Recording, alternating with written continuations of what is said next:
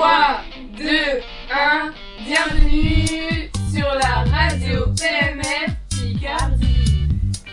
Bonjour chers auditeurs et auditrices, nous sommes très heureux de vous présenter aujourd'hui un direct contre les discriminations.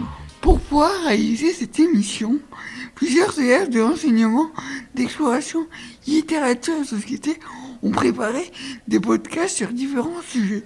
Nous allons parler dans un premier temps d'homophobie, puis de grossophobie, de racisme et enfin de discrimination envers les personnes en situation de handicap. Dis Tristan, je t'ai vu tout à l'heure, tu as embrassé Daniel, rassure-moi, c'était juste un jeu. Ben non, on est ensemble depuis six mois, c'est mon petit copain. Ah, je ne savais pas que tu étais PD. Bon ben du coup, je ne te parle plus. Oh, mais tu sais que c'est homophobe Tiens, écoute. Ceci est la fin de la scénette d'introduction. Vous avez donc compris, nous allons commencer par parler de l'homophobie. Le terme homophobie désigne les manifestations de mépris, rejet et haine envers des personnes, des pratiques ou des représentations homosexuelles ou supposées. L'homophobie se manifeste le plus souvent par des discriminations ou des actes de violence. Les personnes homosexuelles peuvent être harcelées sur leur lieu de travail, mais le plus souvent, elles le font sur Internet. Dans 71 pays, l'homosexualité est interdite par la loi. Dans 8 pays, les homosexuels peuvent être condamnés à mort. En France, au contraire, c'est l'homophobie qui est interdite par la loi. Première partie. Internet et les réseaux sociaux. En 2017, SOS Homophobie a recueilli 384 témoignages de personnes ayant reçu des messages homophobes. Cependant, la réalité est plus complexe. De nombreuses victimes n'ont pas témoigné. Sur Internet, les harceleurs osent plus insulter les homosexuels car ils pensent être protégés par l'anonymat. Les propos homophobes sont plus présents dans les commentaires d'articles de journaux qui parlent de l'avancée des droits de la communauté LGBT, notamment sur le droit au mariage ou à l'adoption. Sur Facebook, des partisans de l'extrême droite ont inventé des groupes qui sont publiquement homophobes, comme le groupe anti-PD de Facebook. Internet est caractérisé comme étant le défouloir pour les propos homophobes. Pourtant, les actions homophobes sont très sévèrement punies. La loi prévoit une peine d'un an de prison et 45 000 euros d'amende pour les insultes publiques à caractère homophobe. Deuxième partie. L'homophobie à l'école. L'homophobie est également très présente dans le milieu scolaire. À l'école primaire, l'insulte PD est très courante dans la cour de récréation et est devenue banale. Les jeunes homosexuels peuvent, devraient pourtant être mieux soutenus, car une personne homosexuelle, selon François Beck, a deux à sept fois plus de risque d'effectuer au cours de sa vie une tentative de suicide que les populations hétérosexuelles. Malheureusement, les propos homophobes sont présents tout au long de la scolarité. C'est la première cause de harcèlement chez les garçons et 53% des jeunes harcelés souffrent de homophobie. La ministre Marianne Schiappa, chargée de la lutte contre la discrimination, a déclaré que l'homophobie serait mieux combattue avec des informations, des interventions contre l'homophobie dans tous les collèges et les lycées. Des témoignages touchants. L'auteur Jasmine Roy a témoigné de l'homophobie dont il a été victime dans son livre Side PD. Jasmine Roy est un animateur canadien qui a subi de nombreuses agressions homophobes dans son collège. Il a été victime d'insultes et d'agressions physiques dans les vestiaires de la part des garçons hétérosexuels. Dans son livre, il raconte sa vie d'adolescent homosexuel et les problèmes rencontrés durant sa scolarité. Le phénomène qui a le plus traumatisé l'auteur est les agressions sexuelles qu'il a subies dans les vestiaires. Jasmine Roy explique que cet harcèlement a nuit par la suite à sa santé. Cette anxiété est restée pendant l'âge adulte et a besoin d'un suivi psychiatrique durant 4 ans. Conclusion. Ce phénomène de rejet est encore trop présent dans les collèges et. Le lundi 28 janvier 2019, le gouvernement a lancé une nouvelle campagne Tous égaux, tous alliés. Ce dispositif fait en sorte que tous les lycées connaissent des interventions contre l'homophobie. Hé, t'as vu Franchement, je crois qu'elle mange un peu trop McDo. Mais non, pourquoi tu dis ça? Tu sais très bien que c'est pas bien. Mais si, tu sais que j'ai raison. J'ai vu à la piscine, on aurait dit une baleine. En plus, elle a vidé toute l'eau. Oh, je vais voir la CPE. Comme vous l'avez sans doute deviné, nous allons parler de grossophobie avec le podcast de Marina, Léna et Cristal. Bonjour, nous sommes ici avec vous pour vous présenter le terme de la grossophobie, un acte qui se développe fréquemment de nos jours malheureusement. Qu'est-ce que la grossophobie? Le site Wikipédia nous indique que la grossophobie est un néologisme désignant l'ensemble des attitudes et des comportements hostiles qui stigmatisent et discriminent les personnes en surpoids ou obèses. Beaucoup de personnes sont touchées par ce fléau. Dans le journal Le Monde publié le 15 décembre, Laura Motet, journaliste, nous montre qu'il y a trois chiffres pour comprendre l'ampleur de la grossophobie. Tout d'abord, près de 50% de la population française est en surpoids ou obèse. Ensuite, 45% des demandeurs d'emploi interrogés estiment qu'il est acceptable de refuser un emploi à quelqu'un du fait de sa corpulence. Et enfin, 20% des personnes obèses au chômage estiment avoir été discriminées à l'embauche. Tous ces chiffres montrent bien donc que la grossophobie est présente dans le monde du travail mais également à l'école, puis dans la vie de tous les jours. On peut prendre exemple sur la série Insatiable ou encore les films Tamara, etc. Ces titres font partie des séries et des films concernant la grossophobie pour pouvoir nous montrer la réalité. Ce qui nous permet de comprendre et donc de nous mettre à la place de ces personnes concernées. Finalement, tout le monde peut être victime de la grossophobie. La société est le facteur principal de cette grossophobie, grossophobie envers les uns et les autres. Nous avons donc pris des exemples comme des idées reçues sont souvent apparentes dans le mannequinat, qui complexe beaucoup de femmes et notamment de jeunes filles qui veulent prendre modèle sur elles. Notamment, beaucoup de photos sont retouchées pour cacher ce qui ne devrait pas être vu, d'après de nombreuses agences. La grossophobie, la grossophobie peut être la cause de l'agression morale puis physique, comme des insultes, des bousculades et beaucoup d'autres formes d'agression. La discrimination des personnes obèses ou bien en surpoids se base sur une stigmatisation fondée sur des stéréotypes ou des préjugés négatifs. Elles peuvent s'exprimer à travers des remarques personnelles, familiales, amicales et même professionnelles ou éducatives c'est-à-dire dans chaque environnement de notre société. Lors de la recherche d'emploi, les personnes obèses présentent deux fois moins de chances d'être recrutées et c'est un gros problème majeur ainsi que les accès aux soins est plus difficile pour les personnes en surpoids ou obèses. Nous pouvons voir que des aménagements ne sont pas tous créés et ne sont pas adaptés à certaines corpulences, ce qui est problématique comme les sièges de cinéma, dans les places d'avion, les parcs d'attractions et bien d'autres. Pour en conclure, nous pouvons apercevoir que dans le monde dans lequel nous vivons, la discrimination est présente chaque jour et à n'importe quel prétexte. Merci de nous avoir écoutés. 53% des sondés déclarent ne pas être racistes du tout. Mais 47, 47% pensent être au moins un peu. Ils se considèrent pas très racistes, un peu racistes ou plutôt racistes. Il est donc très important de faire un point sur ce fléau. Bonjour à tous, bienvenue sur notre radio. Aujourd'hui, nous allons parler du racisme et premièrement de l'actualité. Voici l'actualité. Ces dernières semaines, deux faits nous ont rappelé que le racisme est toujours d'actualité en football. La rencontre de Ligue 1 entre Dijon et Amiens a été interrompue plusieurs minutes vendredi 12 avril 2019 en raison de cris racistes visant un joueur noir amiénois. Le match a été provisoirement arrêté après 77 minutes de jeu.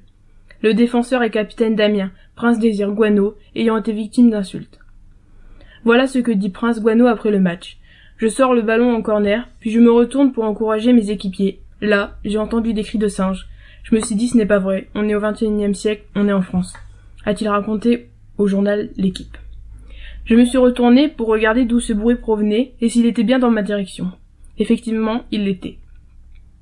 Les joueurs se sont arrêtés et certains, dont Prince Désir Guano, sont allés échanger avec les supporters. L'arbitre, Karim Adeb, a également demandé à la personne en charge des annonces dans le stade, je cite, de faire bien passer le message que si ça se reproduit, on arrête. Le match a finalement repris pour se terminer sur le score de 0 à 0. Un autre fait d'actualité montre la présence de racisme en France. L'association SOS Racisme a fait un test sur une centaine d'agences immobilières franciliennes le 7 mai 2019. Ils se font passer pour des propriétaires qui louent leurs biens avec des exigences discriminatoires envers les personnes maghrébins, africains et arabes. De nombreuses agences acceptent des critères... ou acceptent de nombreuses agences acceptent des critères discriminatoires pour la location d'appartements alors que cela est interdit par la loi. Tout d'abord, revenons sur ce qu'est le racisme. C'est une idéologie postulant une hiérarchie des races, discrimination, hostilité, violente envers un groupe humain. Le racisme s'accompagne souvent d'une péjoration de caractéristiques du groupe visé. Le discours raciste peut évoquer la supériorité physique des groupes visés. Mais le racisme, c'est quoi? Le racisme est une forme de discrimination suivant les origines et les religions. Il s'est manifesté dans les sociétés occidentales modernes sous des formes multiples, esclavagisme, génocide ou ségrégation. Aujourd'hui, la question de la compatibilité des cultures lui donne un, second souffle. Les définitions du racisme sont multiples. Le racisme fait de moins en moins référence à la race et se manifeste entre autres sous des formes plus souterraines comme les discriminations dans l'accès du travail ou au logement. Depuis la fin des années 1990, la question des discriminations ne quitte plus d'actualité sociale et politique en France. Elle a pris la suite des débats sur le racisme qui cristallisaient jusqu'ici l'essentiel des attitudes de rejet, de stigmatisation et d'exclusion fondées sur l'origine ethnique ou raciale.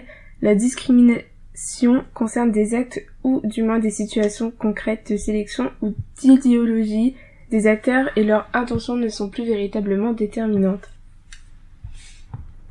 Selon les sciences sociales, le racisme est une sorte de domination sociale à prétexte racial. Les idéologies racistes ont servi des fondements à des opinions politiques conduisant à pratiquer des discriminations raciales et à commettre des injustices et des violences pouvant aller dans le cas extrême jusqu'au génocide. La France est perçue comme un pays raciste. Selon un sondage réalisé par la Commission nationale, il est très répandu soit un niveau jamais atteint depuis dix ans. Les cibles du racisme seraient des minorités nationales, ethniques ou religieuses, comme les Nord-Africains et les musulmans, 51% des sondés. Les sympathisants du FN sont les plus nombreux à considérer qu'il existe un racisme anti-blanc.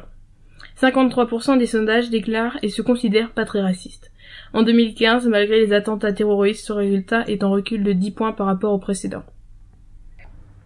Le racisme débute il y a longtemps avec l'esclavagisme. Quand les Européens ont découvert l'Amérique, ils ont colonisé les terres et commencé à acheter des esclaves en Afrique pour les faire travailler dans les champs de coton. Ils avaient des conditions de vie assez déplorables, ils travaillaient toute la journée, et c'étaient des travaux longs et fatigants. Ils étaient traités comme des animaux, ils étaient fouettés, et s'ils tentaient de s'échapper, on leur coupait un membre, main, jambe, pour donner l'exemple aux autres et les dissuader de leur envie. Voici un autre exemple de racisme. En 1939, à Oklahoma City, des Afro-Américains devaient boire de l'eau uniquement réservée aux gens de couleur, car les Blancs ne voulaient pas partager la même eau qu'eux.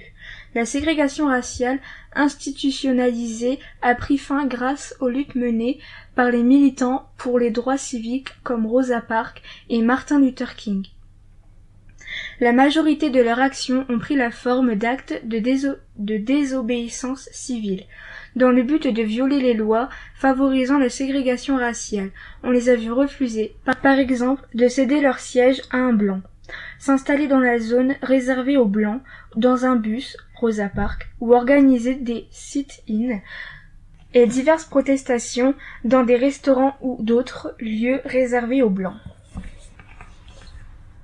Mais encore aujourd'hui, le racisme est omniprésent dans nos vies. On le voit notamment avec la présence de stéréotypes. Un stéréotype est une expression ou opinion toute faite, sans aucune originalité, cliché.